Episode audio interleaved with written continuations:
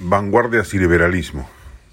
Es un fenómeno digno de estudio más profundo que las vanguardias artísticas, culturales o de género incluyan dentro de su bagaje intelectual una crítica feroz y frontal al capitalismo liberal, como acabamos de apreciar en una reciente convocatoria a una marcha feminista.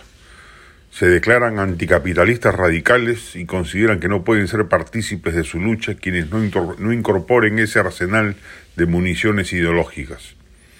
Y es paradójico, porque es en las sociedades liberales donde más han prosperado las causas vanguardistas. Crecen gracias a las libertades esenciales que despliega el capitalismo.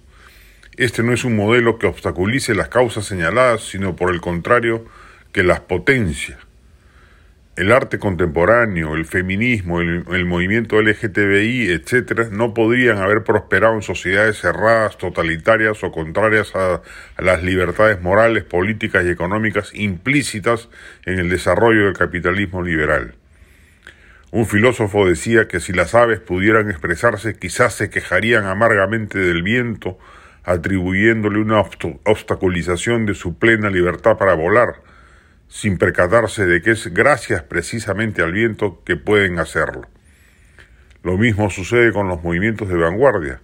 Reniegan el capitalismo, lo abominan, les produce asco, pero no llegan a entender que sin él no se habrían desplegado las condiciones sociales y culturales que han permitido la explosión de aquellos. El capitalismo competitivo, el liberalismo pleno, no es ajeno ni puede serlo a las causas señaladas, por el contrario, las nutre y a la vez se alimenta de ellas.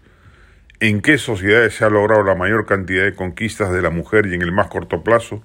En el occidente liberal capitalista. ¿En dónde se han desplegado las vanguardias culturales y artísticas? Lo mismo, en el occidente capitalista liberal. El capitalismo genera las condiciones de infraestructura económica y productiva que permiten la edificación de una superestructura política democrática y una libertad moral creciente. Si queremos que el Perú deje de ser una sociedad tan conservadora en temas como el respeto a los derechos sexuales y reproductivos, aborto, por ejemplo, despenalización de las drogas, matrimonio gay, equidad de género, debemos construir una sociedad capitalista liberal el mejor poder disolvente del statu quo mercantilista, autoritario y conservador que nos rige. Capitalismo es libertad y contestación.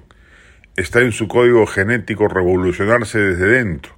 Si los estados no lo coactan y le permiten explosionar sin ataduras, como no sean las únicas aceptables, las que precisamente eviten que se distorsione su espíritu competitivo e igualitario de origen. La del estribo. Vale la pena visitar la experiencia Beyond Van Gogh de Immersive Experience que se exhibe en la Videna. Ilustrativa, llamativa, propiciadora de interés por el genial artista, siempre es bienvenida a cualquier brisna de globalización cultural de una sociedad al respecto tan provinciana como Lima. Entradas en Teleticket.